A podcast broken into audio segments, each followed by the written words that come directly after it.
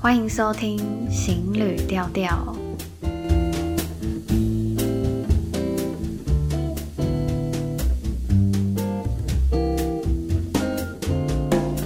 Hello，大家好，我是 Shell。今天特别邀请一位来宾来到节目聊天。那有别于单口，我会非常非常非常放松的和朋友畅聊。他其实是我在环岛台湾的时候其中一位沙发主。那我们在国外旅行的方式也蛮类似的，喜欢以观察文化或是与当地人互动的视角去认识不同的国家。那欢迎今天的来宾贝儿旭。嗨，大家好，我是别儿旭，很高兴可以到旭旭的频道来跟大家分享自己的小故事。那希望今天大家听得开心。哎、其实我上面有讲到，他其实是我环岛旅行其中一站的沙发主，然后他有做 Podcast，不过非常的低调。然后我想问你说，你起心动念想要做 Podcast 的点是从什么时候开始的吗？都其实也没有很久以前啦，因为其实我频道到现在大概两个月左右，然后一开始是因为我听到朋友说他在做 podcast，所以我访问过我，然后我就跟他聊了半天，但是很久很久以前的事情，然后直到就是三月多的时候，我就突然觉得说啊，反正我也无聊啊，然后我既不能，就是我既没有像 YouTube 那么就是厉害的剪辑功力，然后也没有那么就是人家强的硬体，没有花那个钱的本本事。但我又觉得好像可以做些什么，然后我想说啊，不然我来做 podcast 好，反正又不用看人，又不用剪片，只要嘴巴张开讲话就好了。啊，刚好我什么不会，我就是很会讲话，所以我就觉得说，那我也来就是做一个平台，然后来讲讲话这样子。嗯，要不要介绍一下你平台的名称，你节目的名称？那我的节目是肥宅熊的台语日常。那这个部分其实就是用的不是我们现在讲的华语，就是我是用台语做这个节目。那其实我觉得，呃，一方面是台语这语言我其实蛮重视的啦。可是其实现在讲的人越来越少，然后听得懂的人不多。那我就想说，不然有借这个机会让自己练习讲一些自己平常可能不太会用到的台语。对，所以其实有时候听起来可能有些地方不是很流畅，这大家还要多多包涵。但是我也在尽量的学习，就是把我自己的故事用台语分享给大家。那希望大家有空可以就是点进去听听看，哦，知道看看有什么就是大家不知道的事情，这样。没错，就还蛮有趣的，因为他都是讲一些他的旅程故事，或者是生生命中的故事，有的没有的这样。对，可以给大家听听笑一笑，对，或去别的别的国家玩。对，你是从什么时候开始，嗯，有开始就是在意到台语的保存这件事？台语就是，嗯，因为其实我小时候就是跟阿公阿妈长大，所以就是都会讲台语。就是这个部分，我是觉得还蛮算是怎么讲珍贵的啦。因为我后来发现很多同学其实都不太讲台语了，因为我就住在比较市区的地方，所以其实同学家长或者是说大家回家之后，就是。会讲台语的时间没那么长，那随着书越念越多，然后遇到的人也变多，然后其实发现好像，诶，就是你真的开始工作就不太会讲台语。可是因为其实我就是长辈比较晚离开，所以我就还是每次跟他们见面都会用台语讲话。那那段时间我就发现，诶，其实确实自己台语越来越差，这样。然后直到了后来，渐渐的，就是对于台湾这个地方的意识提升，然后也对于本土文化的意识也提升，然后才发现，就是台语这个东西已经从上一代的语言到下一代，已经就是将近要灭绝，所以才开始发，才开始觉得说，哎，好像应该要就是多多练习台语，让这个仅存的东西不要断在我们这一代这样。嗯。那你目前会用到台语的地方，大概在哦，就是去早餐店买早餐啊，这样，然后或者是去吃饭点菜这样，嗯，对。那很偶尔跟就亲戚朋友讲话才会讲到台语啦。其实讲实话，嗯、同辈的朋友不太会讲台语，就除了一些比较闲聊性质的废话。还有就是可能刚好跟朋友回去他老家，然后就跟他的亲戚就是打招呼聊天的时候会讲台语。不然严格来说，就是日常生活上真的很少用。对，就是可能就是讲台语九十九句里面有一句是台语，对，然后剩下都是华语这样。嗯，除非是自己很想讲的东西，才会刻意转成台语去表示自己的感受。嗯，就好像可能有些人习惯用英文，就是表达一些呃不同的感觉，那类似像这样子的情况。但是要用全台语对话，其实就会发现，其实还是有些部分会不那么流畅。大概是这样。我以前比较常在练台语的时候，是在高雄读书的时候，然后我就很喜欢去买菜啊，然后买小吃的时候，我就很喜欢跟他们讲台语。那时候我觉得应该是我生命中练最多台语的时候，然后因为他们都是老人家，然后就很愿意跟我讲，然后也不会听我那种就是三三调子的台语，也不会嫌弃，听不懂的话这样，对他们完全不会说，哎、欸，你没要讲台语啊，我以前没被讲啊。可是我只要跟、嗯、我只要跟我妈妈那一辈的，就是可能目前四五十岁的人。会讲台语的人，他们反而听到我这种台语，他们会有一点点受不了。可是老人家好像就不会，也不会觉得你特别奇怪或特别故意要讲。嗯，就是真的是看年纪啦，嗯，对吧？因为有些人要讲就让他讲，没关系啊。但可能就是介在中间的，就会觉得说啊，你就是用习惯的语言讲就好了，也不用刻意要讲。反正这个语言好像其实有点，就对他们讲不重要了。他们就会觉得说，其实你这个语言不会也无所谓。那其实对他们来说，他们那代就刚好经历了就是不同语言在转换的过程，那那跟时代背景有相关了。嗯、所以说，呃，在他们心里面，其实语言的重要性跟使用语言的场合，还是会随着呃不同的对象而改变。所以就会觉得说，反正你不会讲这个语言也没关系，那就你自己习惯讲就好了。这样。哎，你讲到这个，我有想到一点，就是因为因为我爸妈他们算是有经历到那个国民国民政府那个就是。开始要就是不可以讲，不可以讲母语的那个时代，嗯、对，然后长辈，然后对，然后我我自己发现啦，就是他们会反而对于自己的语言不太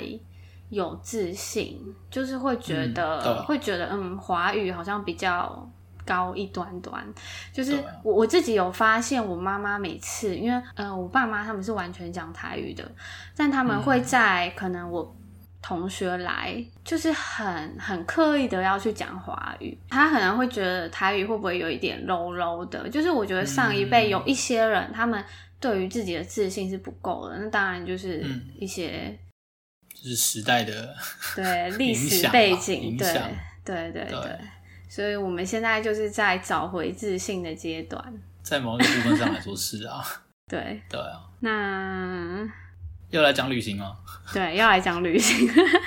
对，前面就是一个比较比较比较比较沉闷的历史背景的介绍，我们讲旅行讲比较快乐的部分。对，没错，旅行旅行要来了，因为我们是沙发认识的嘛，但是其实我们对于第一次见面好像都没有很记得。确实也，嗯，对啦，其实就就那样嘛，第一次就是比较基本的那种认识，其实不会有太强烈的印象。对，对，反正那种感情就是后来才培养出来的，就是一开始说，哎，你要来找我啊，好啊，那就来吧，玩着玩着才开始知道彼此是什么样的人，这样。对，但是我觉得你很妙，嗯、就是你是应该是我目前遇过的沙发组里面的介绍是，就是最随性的，就是我看到这个人介绍，我就觉得，嗯，这个人应该是很很随性，然后很很阿莎里的人。还行还行还行还行，对，你好像就是写说什么随时联络我，然后就是你在嗯，你是在 PTT 上面看，PT, 对，嗯，那时候写的其实就是反正你就是密我吧，然后我就看行，不然就是就就就是你就密我嘛，然后能不能就再到时候再说啊，毕竟时间也无法安排啊，对，对，所以就比较简单，就是有什么东西就是私下联络，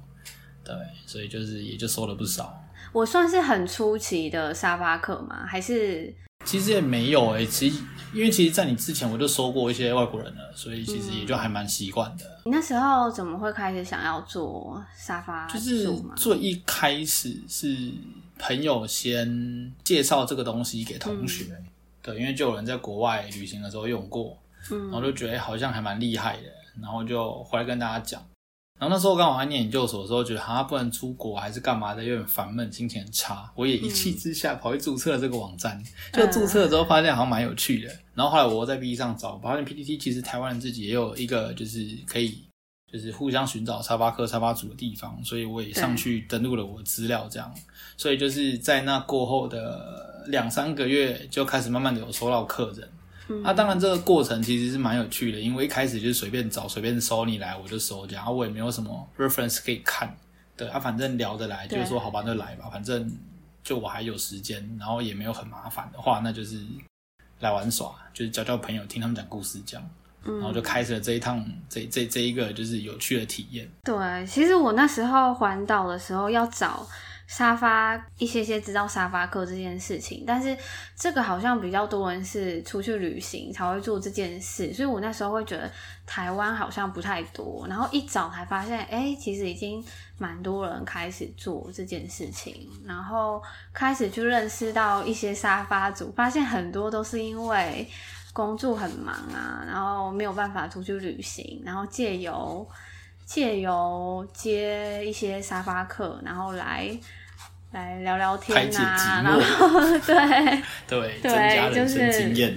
对啊对啊对啊，然后也也把自己好像置身在旅行之中，就这个部分真的会蛮好玩的啦，就是会遇到很多自己生活圈完全不会认识的人，然后听到很多奇怪的故事，然后觉得哎自己好像也做得到这种事情。对，对，所以我后来出国以后，就是找沙发主，然后也多了很多莫名其妙的故事，然后这些故事呢，就会在我自己的频道里面出现这样。对，大家如果有机会听，就会知道。虽然好，目前为止没有谈到很多。对，好像目前你好像。没有什么聊到沙发客，可能就最先被我挖出来。这这可能之后会做一个系列哦，再做一集跟大家分享遇到哪些奇葩的客人，跟就是哪些沙发主这样。不过这一讲可能就要做个 十个分段这样子。可以，就是可以。然后结果不小心被沙发客听到，应该是不会吧？因为我的奇葩都是外国人啊，就是比较没有那么多台湾人，所以应该是没什么问题。啊，而且你还是台语客群，我觉得你这个真的可以躲避一些风险。对。对对对对对，你有印象中比较特别的申请内容吗？就是写的很让你很有印象。印象有的通常都是比较没诚意的啦，就比如说写信来说，哎，就是我们现在在台湾啊，那过两天会去台南啊，那我们有没有缘分可以聚一下？这样，嗯、如果可以的话，我们就相见吧。嗯、我说你下这三名这样 就想说，就是会有一种就是你到底是要我收还是不要我收这样，你好歹也就是请谢谢麻烦你这样子写个开头写个结尾，让我知道你想干嘛嘛。你也不实际讲个时间，然后你也不讲个目的，然后你就讲说，哎、欸，我们在 road trip，然后就是有空见一下。我想说，就是现在是怎样？对，所以这是一其中一个这样子，然后。诶、欸，大部分都还算蛮有诚意的啦，就是会写信来打招呼、自我介绍，然后简单讲一下旅行的过程跟个人经验，这样、嗯、我觉得大部分都不会有什么问题，就只有少数几个比较普龙拱的会乱写，哦、那当然就是不理他，打他枪啊，对吧？所以基本上都还好，我是觉得都还好啦。毕竟我是男生，比较不会遇到奇怪的问题，那当然可能女生就会有女生的困扰，那当然这个大家自己就是去斟酌喽，对对，大概是这样。哎，想到这个，其实我之前在就是在这边在国外的时候，然后我就想说，因为我后来自己租房，然后我想说，不然我来开一下好了。结果开到后来，刚好开的时候有一些，然后后面很忙，我就不太想接。有看到很奇妙的申请，他就是自己特别标注说自己是拍摄 A 片的模特男模男模特儿，杀回，直接攻杀回。对，究竟是对，然后我就我就假装没有看，好没有没有看到这封信，直接忽略。对，那你有接到你印象比较有深刻的沙发客吗？接到的沙发客有没有比较奇怪的？就是有啦，就是之前有谈论过，哎，就是我其实之前收个新加坡的客人，嗯、然后她是一个四十岁上下的大姐，对那那个时候来台南是因为他那时候在台南。刚好在奇美博物馆有一个宝可梦的活动，然后就有很多就是呃色违的怪兽会出现，然后他就来我家，嗯、然后就住了五天。那当然我没什么差，因为毕竟就多一个人住我家，我觉得还好。嗯、但这个人很有趣的事情是，就是因为刚好他来了五天，就有一个周含一个周末，然后就有另外一组就是香港人也来台湾，也是为了要去抓宝可梦这样。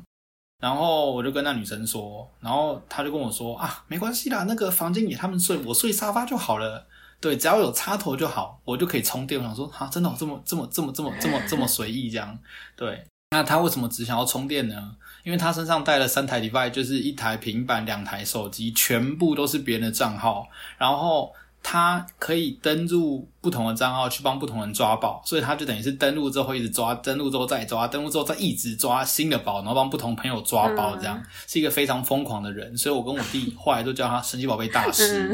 对，对，然后他就连续五天，就是一大早八点多出门，从我家到奇美博物馆，然后这单车程大概就是开计程车二十分钟了，没有到非常远，十五、嗯、到二十分。然后呢，八九点出门，一路抓抓抓抓抓抓到晚上十点十一点回家之后，我、哦、还没结束哦，开始整理整理什么？整理他抓到的怪，嗯、然后整理到三点多才睡觉。隔天一早一样装出门，重复了五天，非常非常拼命，真的是我觉得收过最奇葩的一个就是沙巴克。然后除了他的这个故事之外，他另外一个奇葩的点是他新加坡人，但是其实他一大部分都在国外，因为他就是做国际的那种货运。所以他基本上是要把货送到国外去，嗯、然后他最常去的地方是上海，所以他在上海有就是一户房子，但那个房子租的啦。那因为其实他要他不能长租，他没有签证，所以他没办法长住在中国。嗯、但是因为中国可以就是入境十四天这样子，所以他就是会去中国，然后个几天，然后离开去别的地方这样。嗯那他就会跟他住过的沙发主或朋友说：“哎，如果你要去中国的话呢，你跟我讲，我让你就是住我的房子，因为反正我也不会在中国。这样，而且我在中国的时间也非常短，然后就变成是说他很长就是让朋友去找他，那可能去新加坡找他，也可能去中国找他，这样就是一个非常有趣的人。哎，那我想知道他在跟你申请的时候，他有写说他就是要来参加这个宝可梦活动吗？有有有有有有，所以他都是他要来这边五天。”然后他就是飞来高雄之后下小港坐火车，然后就再坐电车来我家。然后来我家之后，他就是东西放好之后，就直接再出去叫电车直奔奇美博物馆。对，所以我也就知道这件事情，这样就就真的很好笑，很疯狂哎。那他有他有就是那种。好朋友一起做这件事吗？有啊有啊有啊，就是他去现场之后呢，还有其他的外国人跟他一起抓宝，嗯、就是都是他网络上就已经认识好的朋友们，然后从澳洲啊，从美国啊，从就是日本，就是飞来台湾，就为了抓宝，就一伙人这样子一直抓。对，然后就他就说他晚上还跟人家去夜市，然后就一圈就全部都是外国人这样。我想说哇，真的是真的是觉得很厉害，对，就是就是。非常非常很大开眼界吧，真的真的真的非常非常的幽默，对吧？因为其实我那时候没有玩那么凶，就玩一下下就跑去当兵了，这样、嗯、对，所以其实没有认真玩那么久，嗯、对。但他玩超久，觉得。不过我觉得，我觉得你在台南当沙发主还蛮好的诶，就是因为台南真的还蛮多很有趣的事情或活动。对啊，对啊，对啊，就是偶尔偶尔啦。那你还有遇过就是其他也是要来参加什么活动，然后来住你家，还是大部分都是比较多是环岛旅行吗？还是说就是想要到台南旅行，然后刚好找算就算是吧？对啊，就其实我之前也说过很有趣的，就是有四个中国女生毕业旅行，嗯、然后他们就是想要来台湾玩，嗯、然后就想要就是两个礼拜环岛这样，因为他们就是只能停十四天嘛，两、嗯、个礼拜环岛。然后就还来台南这样，所以他就说，好像全台湾找下来只有一个还两个地方有沙发，然后我是其中一个，因为我家有合适可以收比较多人这样子，所以他们就是来，然后来我家住两个晚上，对，然后就是，诶，算蛮神奇的啦，嗯、因为我也是第一次一次收四个四川女生啊，嗯、对，然后就让他们住在我家，然后聊完就住了之后，就是才他们就才离开我，才去高雄，啊，他们也是要环岛。嗯但其实大部分呢，就是怎么讲啊？台湾人本身环岛的，应该说台湾人的话，环岛的不多，嗯、就是可能来台南玩或干嘛，嗯、然后想要找人聊聊天这样。那大部分都是外国人，然后外国人的话就就随便跑了，就没什么差了。嗯、那你跟中国女生他们会找什么话题跟你聊吗？还是他们是自己？其实，嗯，就是他们玩他们自己的，那我就只会跟他们。简单的聊一下，就是怎么吃、怎么玩这样，嗯、对，不太会去谈论太敏感的话题。哦、但有些朋友，其实我也认识几个很有趣的中国人啦，嗯、就是相对来讲，就是想法比较接近，就是自由派，嗯、然后比较独立思考的，比较不会就是人家说一套，他想的就是那一套这样。对我是觉得这件事情蛮好的。对，然后这几个朋友就都还是持续有在联络，蛮好的。你说也是到你家当沙发客认识的？对对对对对对对，那蛮好的，啊，而且他们还遇对人了。是啊，是啊，我是觉得就真的比较刚好啦，因为我收过的中国客也不少，嗯、但是也不是每个都能聊这么多东西。而且就算有些可以聊这些东西，但他们遇错人可能也就聊不太到这些东西，就是就真的要说他们遇对人。对啊，对啊，对啊，对啊，对啊。毕竟我也不会硬去挑挑一些就是彼此不能接受的事情。记得你后来也成为沙发客，然后第一个国家是韩国嘛？对对对对，就是先去韩国之后才开始，就是慢慢的在不同地方找车找找找沙发沙发住这样。你那时候在韩国是找好几个沙发主吗？还是其实因为我去的时间蛮短的，所以其实我就是找三个而已，啊、嗯，一个都住大概两天，嗯，对，然后就是都还算蛮好玩的，对。但是其实那个部分的体验比较短嘛，比较没有那么多的交流。嗯、那时候也刚开始，所以对事情了解不多。然后是到后来在其他国家才开始知道更多事情，更知道怎么样跟这些沙发主去聊不同的东西，这样子。你从变成沙发客开始，你有觉得应该就是从你自己和你去住一些沙发，然后你就会不会有发现一些就是。大部分沙发主比较 care 的事情，就是你你会觉得是需要去注意的，就是这个可能可以给一些没有沙发经验的人听听看。我是觉得，我是觉得，就是以我们台湾人的生活习惯来说，都还算。就是怎么讲，蛮好的啦，因为毕竟你就想一个问题嘛，你到一个状况比我们好的国家去，那当然可能你就需要做比较多的功夫，爱卡搞勒手这样去，嗯、呃，就是迎合人家的生活习惯。那如果说可能环境较差的，或者是说可能居住环境比台湾来的再对差一点的地方的话，没有真的没有贬义啦，比较不舒服一点。对，但我的就是可能不像台湾这么的。就是就是状况比较比较不一样的地方的话呢，就是他们就应该说，我们以我们的日常生活习惯来说就，就就已经很够用了啦。对，因为其实我觉得比较麻烦，就是可能去住日本人家，对，对那就确实得要就是多一点注意，因为其实跟日本人相处不只是生活习惯上。你有时候讲话都还是要诶、欸、稍微的去调整措辞，不要让他们觉得自己好像被占便宜一样。其实日本人这又可以再开一集节目跟大家讲。嗯、我其实觉得日本人真是毛最多的民族。哎、欸，你是你是日本也有住过沙发吗？还是？我日本住过一个，对，嗯、我日本住，其实我日本只去过两次啊，对，但是我日本住过一个沙发，然后。诶、欸，是那经验是蛮好的，不过确实可以知道，就是、嗯、呃，日本人对有些东西还是会有一些事情放在心里面，会有一点难咽难咽这样子。对，难咽就是觉得心里有点也有话没有讲出来那种不愉不就是不畅快感这样子，闷在心里。对对对对对对对，因为其实我遇到南像我去南亚几个国家，就除了有一些是沙发主性格比较奇怪之外啦。大部分的人对于客人不会有什么要求，那当然我自己也是一个比较注重就是规矩的人，所以我去人家家我也会就是该打理的打理好，该整理的整理好，这样不要让人家觉得好像人家蝗虫过境来我家滚了一圈之后弄得很脏乱，这样这样就不太好。这样那至少简单的整理会做，对吧？然后帮人家就是做一些简单的收拾，这样至少让他看起来干干净净的这样子。所以我就觉得，就其实，在其他国家当沙发主，以我们台湾生活习惯而言，是不太会造成人家的困扰啦。嗯，对，所以大家其实是可以尝试看看的。哎，偷问一下，你有遇过在你家然后离开之后蝗虫过境的客人吗？其实也还好，哎，就不太，因为我觉得大家都就是都还蛮蛮蛮，都算是蛮有对，有啦，就只有可能就是走进家门会传奇的，我就说，哎，鞋子脱下来放外面，就这样。其实基本上其他事情不太会有影响。哦、对啊，对啊，所以就比较没有那么严重，这样，对对。那还好。嗯、那我记得你前一阵子去国外流浪嘛？嗯，也蛮久以前的啦。去年吗？没有前年了，还是已经这么久了吗？两年了，两年了，两年前开始的。时间过很快哎。你那时候是什么原因？八尺土长。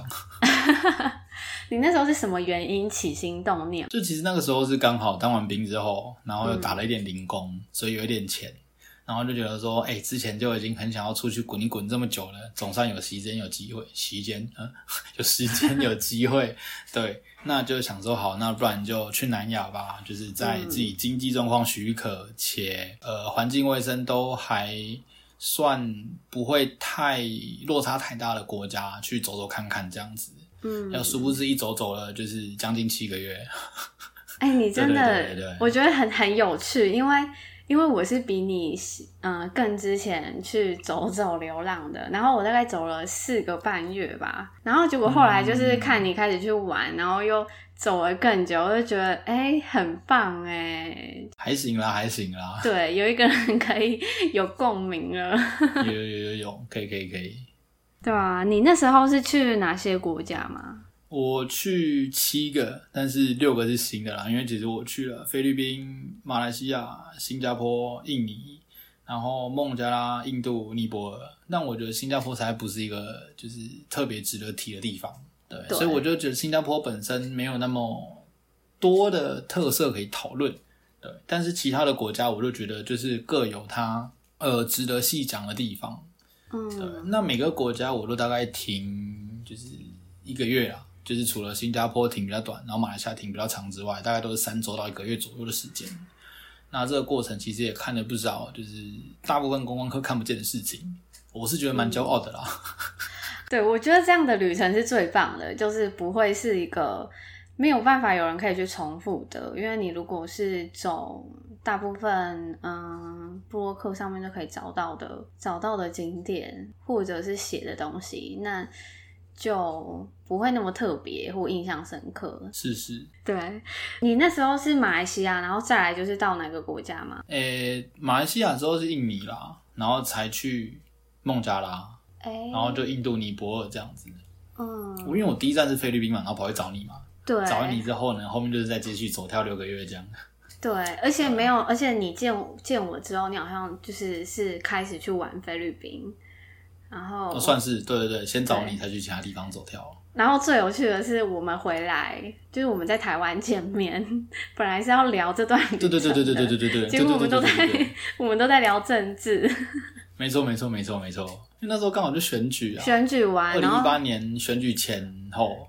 对，投票那天吧，那一次是公投，公投结束嘛，隔天，对对对，然后我跑去找人。对，然后就很悲伤，一直在讲政治。对对对，心超累。哎，旅行好像一个都没有讲哎。